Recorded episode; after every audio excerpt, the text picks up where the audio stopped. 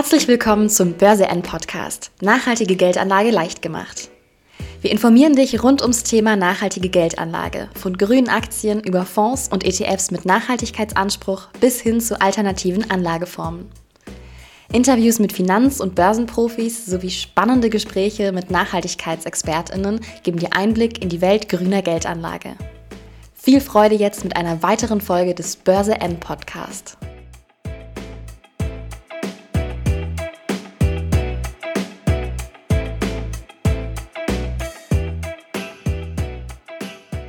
Marke von 14.000 Punkten rückt in die Ferne. Die Börse in Hongkong leidet unter Long-Covid. Bei den Wasserstoffaktien läuft Linde besser als der DAX. Die Top-Favoriten wie Ballard Power und Plug Power haben mal wieder an Boden verloren. Was ist da los? Die Börsen- und Wasserstoffexperten Stefan Krick und Arndt Rüdiger-Schwarz versuchen den gezielten Fragen von Moderator Jürgen Pfeiffer zu antworten. Wie den beiden das gelungen ist, das erfährst du jetzt im Börse Podcast. Viel Spaß beim Zuhören. Moin zusammen und herzlich willkommen zu einer neuen Ausgabe des Börse N Podcasts, dem Finanzpodcast für nachhaltige Geldanlagen. Schönen Dank, dass Sie heute wieder mit dabei sind. Ich bin Jürgen Pfeiffer und freue mich sehr auf meine Gäste Stefan Krick und Arndt Rüdiger-Schwarz. Wir werfen gemeinsam einen kompakten Blick auf die gerade zu Ende gegangene Börsenwoche und im zweiten Teil lesen wir die Sternenkonstellation am Börsenhimmel für Sie und wagen einen vorsichtigen Blick auf die Themen und Trends der bevorstehenden Woche. Stefan, wie spannend war denn die letzte Woche für dich? Gab es besonders große Überraschungen? Ja, also ein großes amerikanisches Wasserstoffunternehmen hat interessanterweise eine Kapitalerhöhung angekündigt, also die Gunst der Stunde äh, der gestiegenen Kurse in den letzten Wochen gut genutzt. Und dann gibt es sehr interessante Neuigkeiten aus China. Äh, dort hat nämlich ähm, Sinopec ähm, oder plant die äh, größte Wasserstofffabrik der Welt zu bauen. Also einige interessante News. Sehr spannend. Arndt, wie fällt dein Blick aus zurück?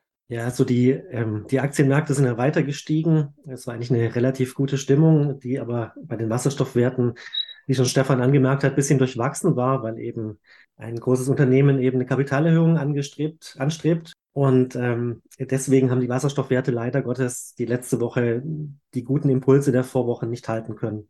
Okay, also so ein bisschen seitwärts, ein bisschen, bisschen hoch und tief. Da gehen wir gleich ins Detail rein, Stefan.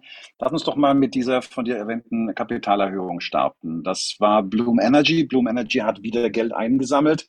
Ähm, wie viel und was haben die Kalifornier denn damit vor? Ja, Bloom Energy, wie du gesagt hast, hat äh, eine Kapitalerhöhung angekündigt und haben wirklich die Gunst der Stunde genutzt, äh, der wirklich extrem gestiegenen äh, Wasserstoffaktien. Und äh, ja, sie wollen neue Aktien zu 26 US-Dollar das Stück ausgeben, 13 Millionen insgesamt. Das sind immerhin 7 Prozent der äh, bisherigen äh, Aktienanzahl. Und wenn alles glatt läuft, äh, sollen 338 Millionen US-Dollar dadurch in die Kassen gespült werden. ist natürlich für Bloom Energy sehr, sehr wichtig, weil die Eigenkapitalbasis ist, sage ich mal, sehr dünn mit 63 Millionen US-Dollar. Das heißt, wenn da alles glatt, ähm, glatt geht, natürlich sehr gut für Blumen.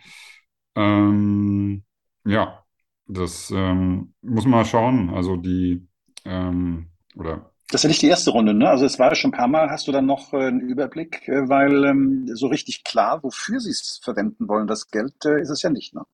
Ja, also Bloom Energy hat schon natürlich in den letzten Jahren mehrere Kapitalerhöhungen äh, gemacht und ähm, ja, 2018 lag die Aktienanzahl noch bei 110 Millionen Stück. Jetzt liegt sie bei knapp 180 Millionen Stück. Also die Altaktionäre werden dauerhaft äh, verwässert und äh, auch in der Veröffentlichung von Bloom Energy zur Kapitalerhöhung hieß es auch nur äh, Kapital wird verwendet for general corporate purposes, das heißt für allgemeine Unternehmenszwecke. Und da ist alles drin, ne? von der Schaumstoffmatratze irgendwie bis zum äh, Gasgrill, oder? Ja, kann man so sagen. Es ähm, ist natürlich ohne Zweifel, dass Bloom Energy viele interessante Projekte hat. Deswegen mir wäre da lieber gewesen, wenn Bloom gesagt hätte, okay, wir wollen das und das Projekt damit finanzieren, wir wollen das und das damit machen, aber einfach, okay, wir haben jetzt zu einem guten Kurs Geld eingesammelt und mal schauen, was wir dann damit anstellen können. Hm. Arndt, wie, wie bewertest du denn diese erneute Marktkapitalisierungsrunde und ähm, was gab es für ein Echo an den Börsen? Also ich fand es wirklich sehr spannend letzte Woche und zwar, ähm, wir hatten ja schon drüber gesprochen auch, dass besonders die kleinen Unternehmen ähm, darunter leiden, dass die Zinsen steigen.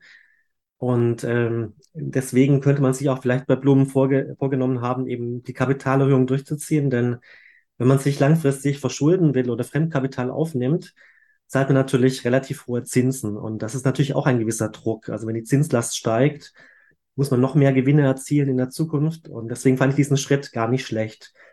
Wenn wir noch ein bisschen zurückblicken, in 2020, 2021 gab es ja, glaube ich, von Ballard Power, von, ähm, von Plug Power Kapitalerhöhungen und die wurden auch relativ ideal eigentlich genutzt. Die Aktienkurse waren auch sehr weit äh, nach oben gegangen und damals haben die Börsen eigentlich auch fast nichts verloren, sind gerade so weiter, also die Wasserstoffwerte gerade so weiter gestiegen. Bei Bloom war jetzt der Rücksetzer doch schon deutlich, das waren ungefähr 10 Prozent an diesem Tag, also der Tag nach der Ankündigung. Und äh, deswegen, der Markt ist etwas versteckt gewesen, aber wie schon Stefan sagte, ähm, ein sehr guter Zeitpunkt und deswegen kann man eigentlich das nicht verurteilen. Okay.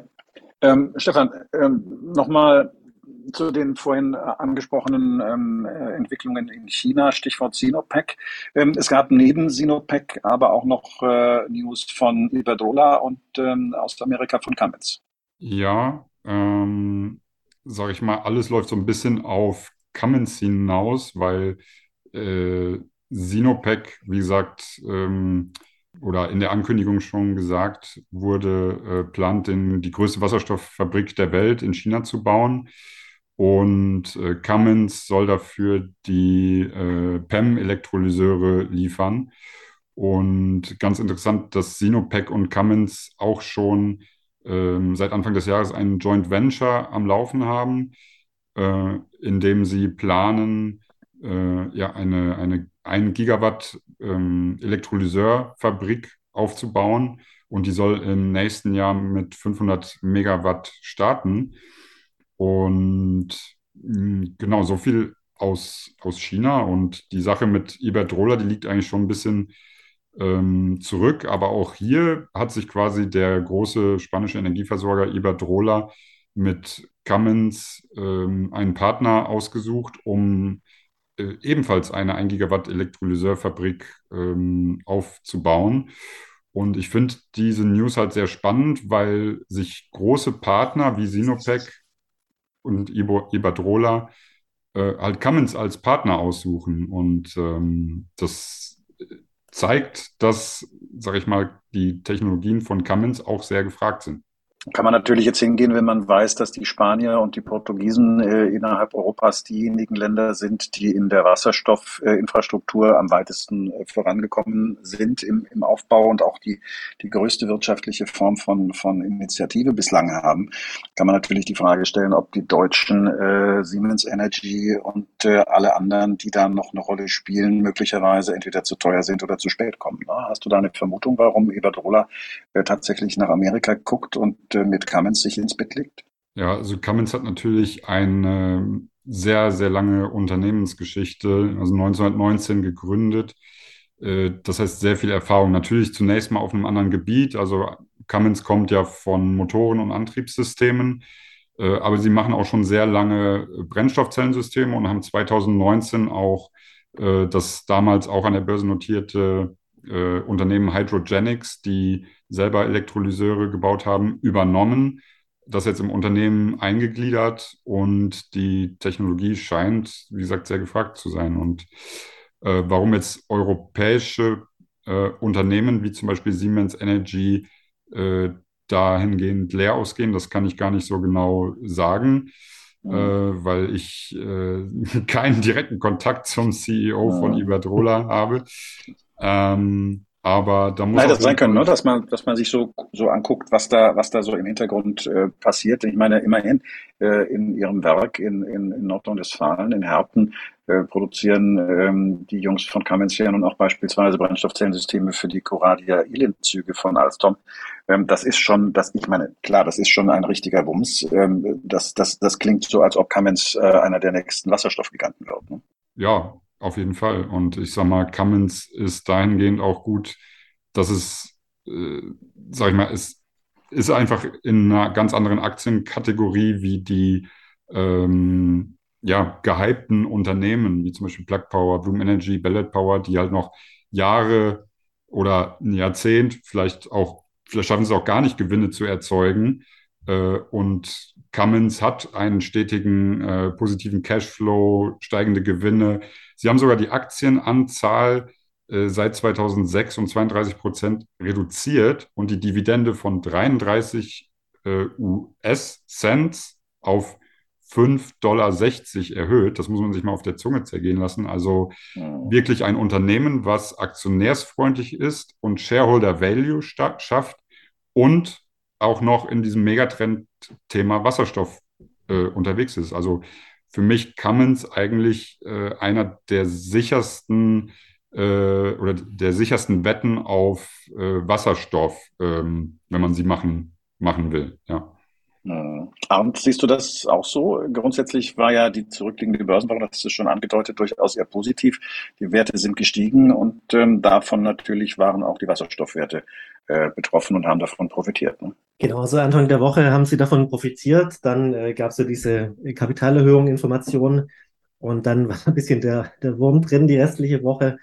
Äh, wobei natürlich auch da eben Bloom Energy etwas schlechter performt hat als die anderen Werte.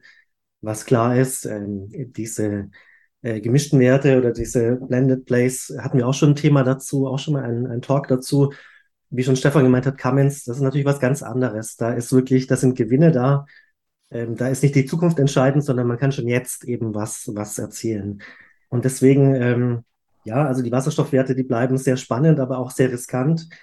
Und es braucht nur einen kleinen Auslöser für die eine oder andere Richtung. Und ähm, wir hatten jetzt mehrere Wochen, wo wirklich dieses Thema Inflation Reduction Act äh, im Zentrum stand. Und jetzt ist leider Gottes die Phase eingetreten, dass diese Nachricht ein bisschen weniger wichtig geworden ist und diese anderen News eben im Vordergrund stehen. Und deswegen haben wir jetzt eben keine weiteren gestiegenen Wasserstoffwerte gehabt, sondern eher eine seitwärts bis leicht abwärts Woche. Ähm, ist das, ist das eine kurzfristige Erschütterung aus deiner Wahrnehmung, Arndt, ähm, oder ist diese konstante Inkonstanz sozusagen die, die, die, äh, die, die momentane, ähm, die momentane Bewegung, mit der man eigentlich weiterhin rechnen muss äh, in den nächsten Wochen? Das ist wirklich spannend, weil wir hatten ja, wir hatten ja schon zwei extreme Wasserstoffbooms in, also Phasen, wo die Aktien wirklich Wochen, Monate lang gestiegen sind. Also natürlich nicht jeden Tag, aber wo der Trend wirklich massiv nach oben ging. Und das ist aktuell eben nicht der Fall. Also so ein richtiger Boom, wie wir es zum Beispiel 2020 äh, nach dem Corona-Tief hatten, das ist aktuell nicht zu sehen, aber ich bewerte das gar nicht mal so negativ, denn wenn ein riesiger Boom stattfindet, dann ist sehr viel Spekulation dabei, da sind sehr viele Zocker, um so hart auszudrücken, aufgesprungen. Und aktuell sieht man schon wirklich, dass auch schlechte Nachrichten vom Markt eben negativ aufgefasst werden, wie ich schon gesagt habe, eben bei Bloom Energy. Und das ist gar nicht schlecht, weil das bedeutet, dass der Markt wirklich versucht, die Unternehmen fair zu bewerten. Also deswegen, für mich ist es kein Problem. Ich äh, würde es natürlich lieber sehen, wenn die Werte steigen, aber es ist relativ okay aktuell. Ähm, äh, du hast das vorhin erwähnt, ähm, letzte Woche ähm, äh, hat es zu Beginn auch für Plug Power beispielsweise sehr gut ausgesehen. Dann ist der Aktie Mitte der Woche offenbar die Luft ausgegangen und auch dieses Auf und Ab kennen wir schon. Und ist das offenbar etwas, was jetzt in diesen ganzen Wasserstoffaktien an Dynamik drinsteckt und womit man tatsächlich wird weiterrechnen müssen, auch bei Plug Power? Also ich denke, dass das so ein bisschen eine Sonderentwicklung war und, ähm, und zwar folgendes, ähm, nachdem Bloom Energy ja relativ stark verloren hat, ähm, haben sich sicherlich manche Marktteilnehmer oder ich zumindest habe mir diese Gedanken gemacht, könnte es nicht sein, dass eine andere Firma, dass vielleicht Plug Power, dass vielleicht Ballard Power auch die Chance nutzt, äh, der steigenden Aktienkurse auch eine Kapitalerhöhung durchführen will. Und ich glaube, dass da auch ein bisschen psychologisch dann der Knick drin war. Also wenn einer es eben macht, können es die anderen vielleicht auch machen. Und deswegen ist schon so ein bisschen die Befürchtung, dass wenn die Kurse sehr stark steigen, dass dann eben diese Fantasie wieder reinkommt, ähm, vielleicht kommt doch die nächste Kapitalerhöhung. Und deswegen ist aktuell ein bisschen der Deckel drauf. Das ist so mein, mein Gefühl. Mhm. Äh, nun gab es ja auch in Sachen äh, Inflation äh, wieder, wieder Werte in äh, Großbritannien, in UK ähm, äh, haben die Zahlen zum ersten Mal seit 40 Jahren die 10-Prozent-Grenze überschritten und sind auf 10,1 Prozent gestiegen.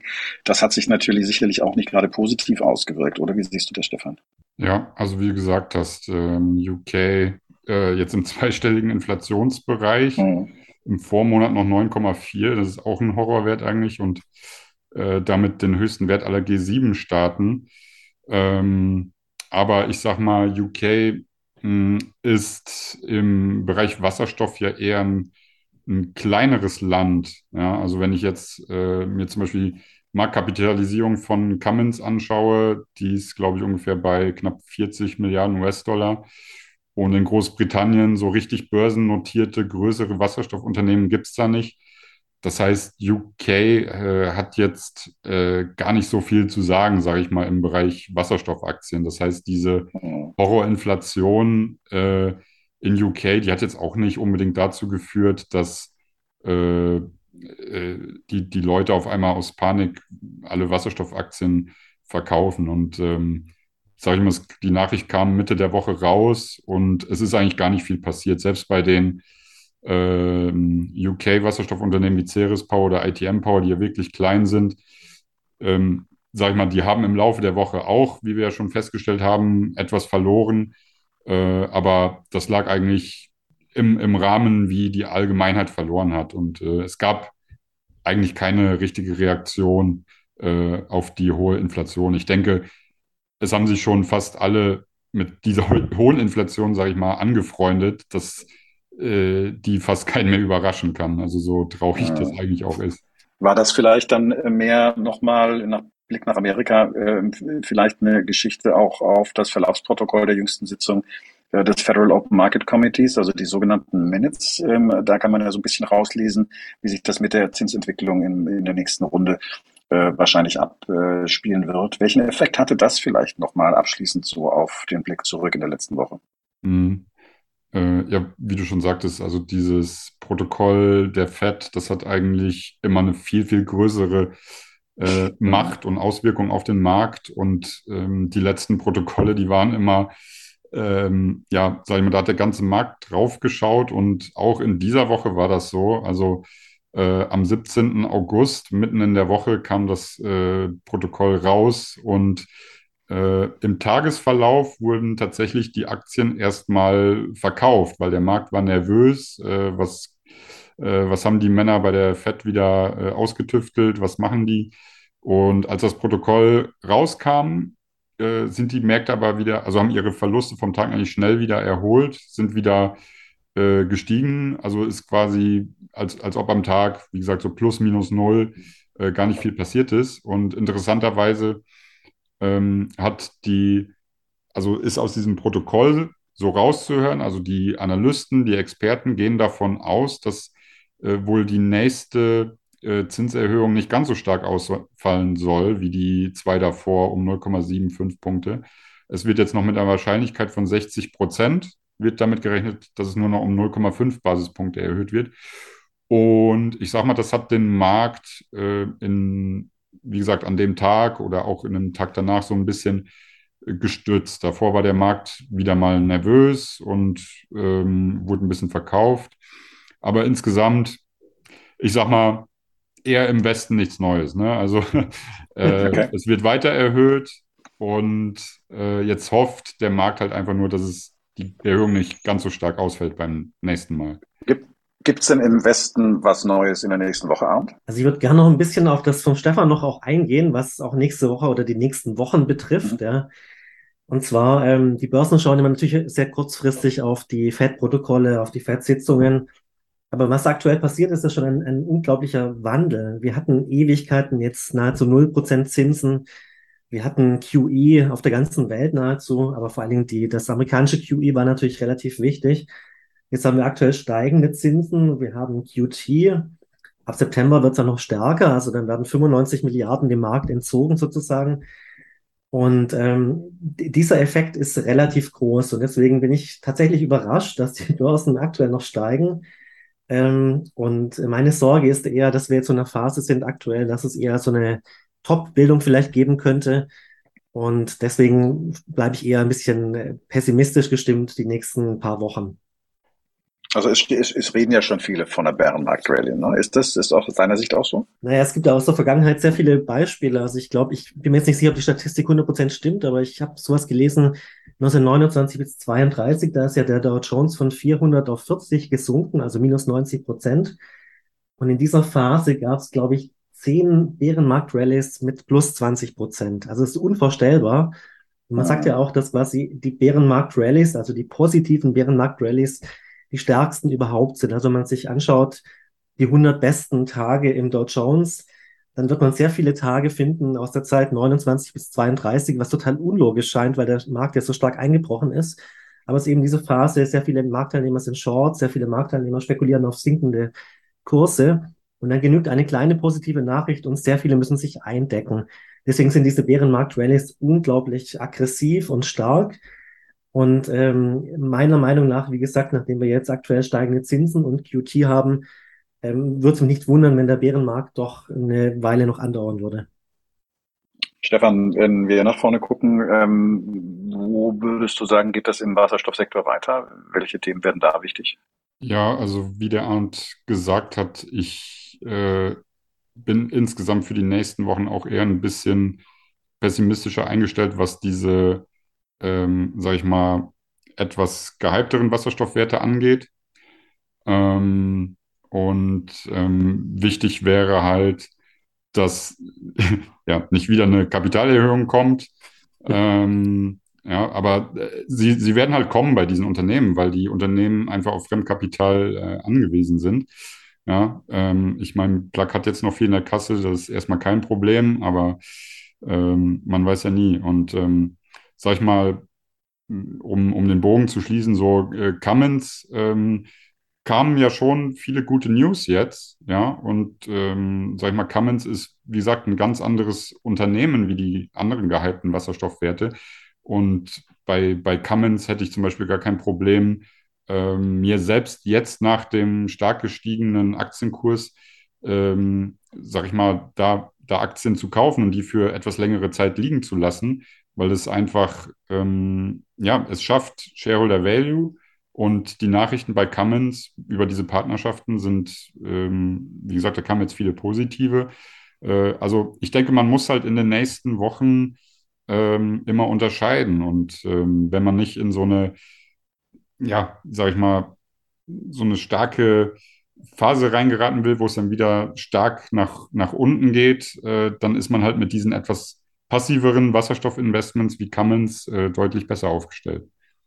Mhm. Arndt, hat es vorhin ja angesprochen. Ähm, Statistik äh, ist das eine. Es ist aber statistisch erwiesen, dass der Börsenmonat September, der jetzt vor der Tür steht, eigentlich der, der immer schlechteste des Jahres ist. Wie ist denn deine Einschätzung? Also ähm, auch in diesem Jahr, wir haben äh, von den Rahmenbedingungen her ja nun auch, ähm, wird das Thema Inflation gerade schon mal gestreift. Ähm, es werden die, die, die Verbraucherpreise werden äh, wahrscheinlich weiter auch nach oben gehen äh, in der Folge in allen Bereichen. Das sind ja alles keine Rahmenbedingungen, in denen äh, Börsen sich wohlfühlen und Aktien eher steigen. Es ist eigentlich eher so eine, ja, wahrscheinlich eher so eine Verkaufsgeschichte, oder? Ja, so der Herbst ist ja generell nicht, nicht der, also Herbst insgesamt betrachtet, September ist jetzt nicht so ein super Börsenmonat, eben, wie gesagt, der schlechteste sogar. Und ähm, es sind natürlich viele Ereignisse auch in den im Herbst gefallen. Also jetzt nicht zwangsläufig September, sondern äh, teilweise auch Oktober. Ähm, also der Crash 29, der Crash äh, 87. Es gibt verschiedene Sachen. 2008 der starke Einbruch hat sich auch dann erst ab September so richtig entwickelt. Ähm, ich kann es ja, nicht erklären. Ja aus dem Urlaub zurückgekommen, ne? genau, also das kann vielleicht daran liegen, dass die Leute aus dem Urlaub zurückkommen und sich dann erstmal irgendwie überlegen, wie sieht es an der Börse jetzt wirklich aus und dann vielleicht realistischer die Sache betrachten. Denn natürlich sind alle total ähm, euphorisch, wenn die Kurse steigen und niemand möchte eigentlich sinkende Kurse sehen, bis auf die Leute, die drauf spekulieren natürlich. Aber ja, der September ist ähm, historisch, wie gesagt, sehr, sehr schlecht und deswegen ähm, würde es mich nicht wundern, wenn diese Bärenmarkt-Rallye eben jetzt Ende August, äh, September auch ähm, zum Ende kommt. Und dann ist halt spannend zu sehen, wo der Markt wirklich den Boden findet. Ähm, und wie es dann eben weitergeht, ähm, wo, also wenn der September schlecht ist, kann man natürlich sagen, dass ähm, dafür November, Dezember meistens relativ gut ist. Also die Statistik ist jetzt nicht so, dass es quasi bis zum Jahresende schlecht bleibt, sondern hauptsächlich eben September und Oktober. Hm. Ähm, Stefan, viele Fonds- und Hedgefondsmanager sind äh, durchaus aber sehr positiv ne? und, und haben ihre Investmentquote erhöht. Ähm, das ist ja dann eine Gegenbewegung. Wie siehst du und wo siehst du denn vor allen Dingen die potenziellen Gewinner in dieser Phase? Ja, ich sag mal, die Fonds- und Hedgefondsmanager kann auch ein gutes Antisignal sein. Also wenn mhm. ähm, so große Investoren wie äh, Warren Buffett äh, oder Costolani sagen auch, äh, ja, mach das, was äh, die Mehrheit nicht macht. Äh, da Antizyklisch. Liegen, mhm. Genau, da liegen die größten Gewinne. Und tatsächlich ist es so, dass äh, jetzt wieder Nachrichten kamen, äh, dass, dass halt viele Fonds- und Hedgefondsmanager wieder positiver sind und die Investmentquote äh, erhöht haben. Und ähm, das, sag ich mal, da schließt sich auch ein bisschen der Kreis zu dem, was Arndt gesagt hat. Dadurch sind jetzt wieder viele, äh, viel Geld in den Markt gekommen, der den Markt erstmal hochgezogen hat.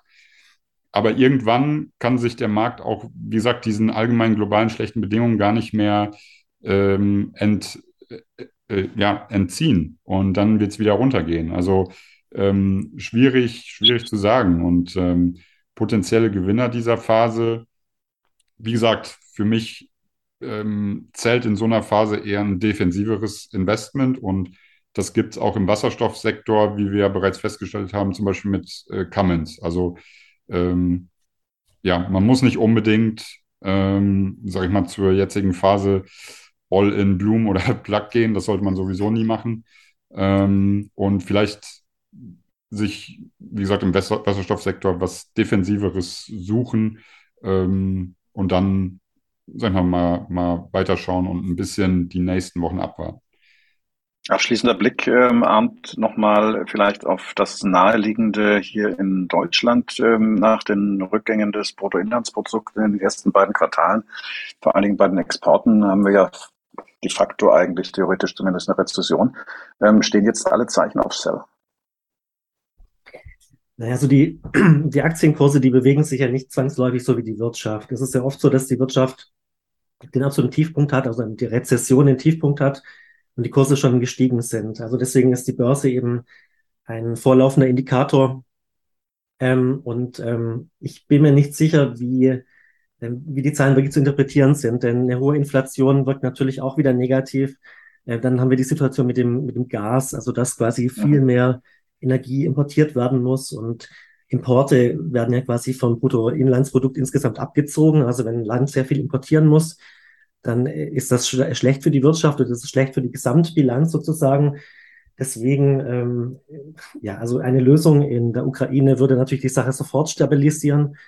Aber auch. Ähm, aber selbst die, die, die Hitzeperiode zurzeit, nicht? Mit den ausgetrockneten Flüssen, die den Kohletransport schwierig machen, die äh, nicht mehr steigerbaren ähm, Stromproduktionen bei manchen Atomkraftwerken, egal ob in Frankreich oder wo auch immer in Europa, weil die nicht mehr kühlbar sind aus den Flüssen, äh, kommt dazu. Ähm, aus dem Norden ähm, heißt es auch schon, es kann passieren, dass Elektrizitätsengpässe bevorstehen in den nächsten Wochen, wenn das so weitergeht mit der Trockenheit. Das sind ja Rahmenbedingungen, die kann man schlecht nicht äh, vorhersagen, aber die machen natürlich einen Großteil der gesamten unsicheren psychologischen Gesamtlage aus. Ne? Das stimmt, aber natürlich ist das alles schon eingepreist. Also wenn, wenn jetzt eine neue Nachricht käme, dann wäre das spannend. Aber jetzt dieses, dieses Drama der letzten Wochen, die extreme Hitze, die, die sinkenden Flusspegel, das ist ja alles jetzt schon drin in, der, in den Börsenkursen. Ähm, die, die Frage ist, was der nächste Katalysator sein wird. Und da ist halt ähm, ähm, ich, ich denke nicht, dass es die aktuellen Themen sind. Es sind oft neue Themen, ähm, es sind oft Themen, die man nicht kennt, also die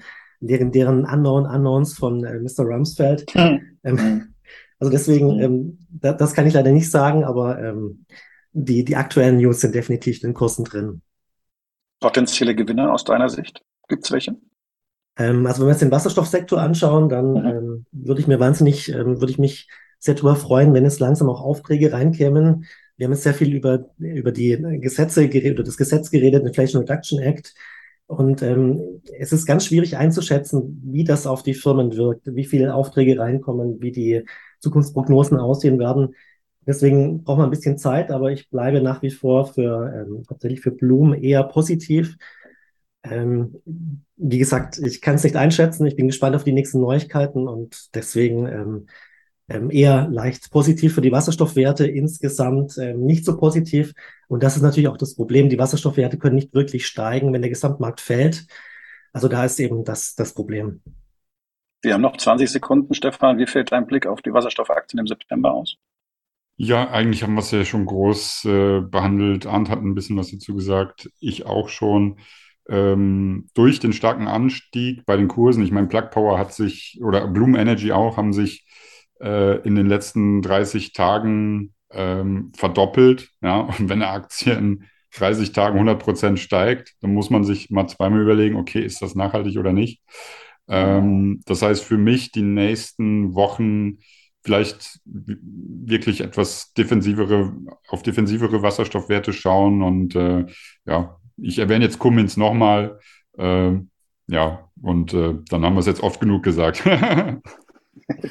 Stefan, Arndt Rüdiger, ähm, ganz, ganz herzlichen Dank für eure Einschätzungen und Kommentare. Das war's für den Börse N Podcast an dieser Stelle schon wieder. Ein herzlichen Dank für Ihr Interesse und fürs Zuhören. Wenn Sie Fragen haben, schreiben Sie eine Mail an info at börse-n.de. Wir freuen uns über Ihr Feedback, über Ihre Anregungen Kommentare oder Wünsche. Ich bin Jürgen Pfeiffer. Bleiben Sie gesund und zuversichtlich. Bis zum nächsten Mal. Machen Sie es gut.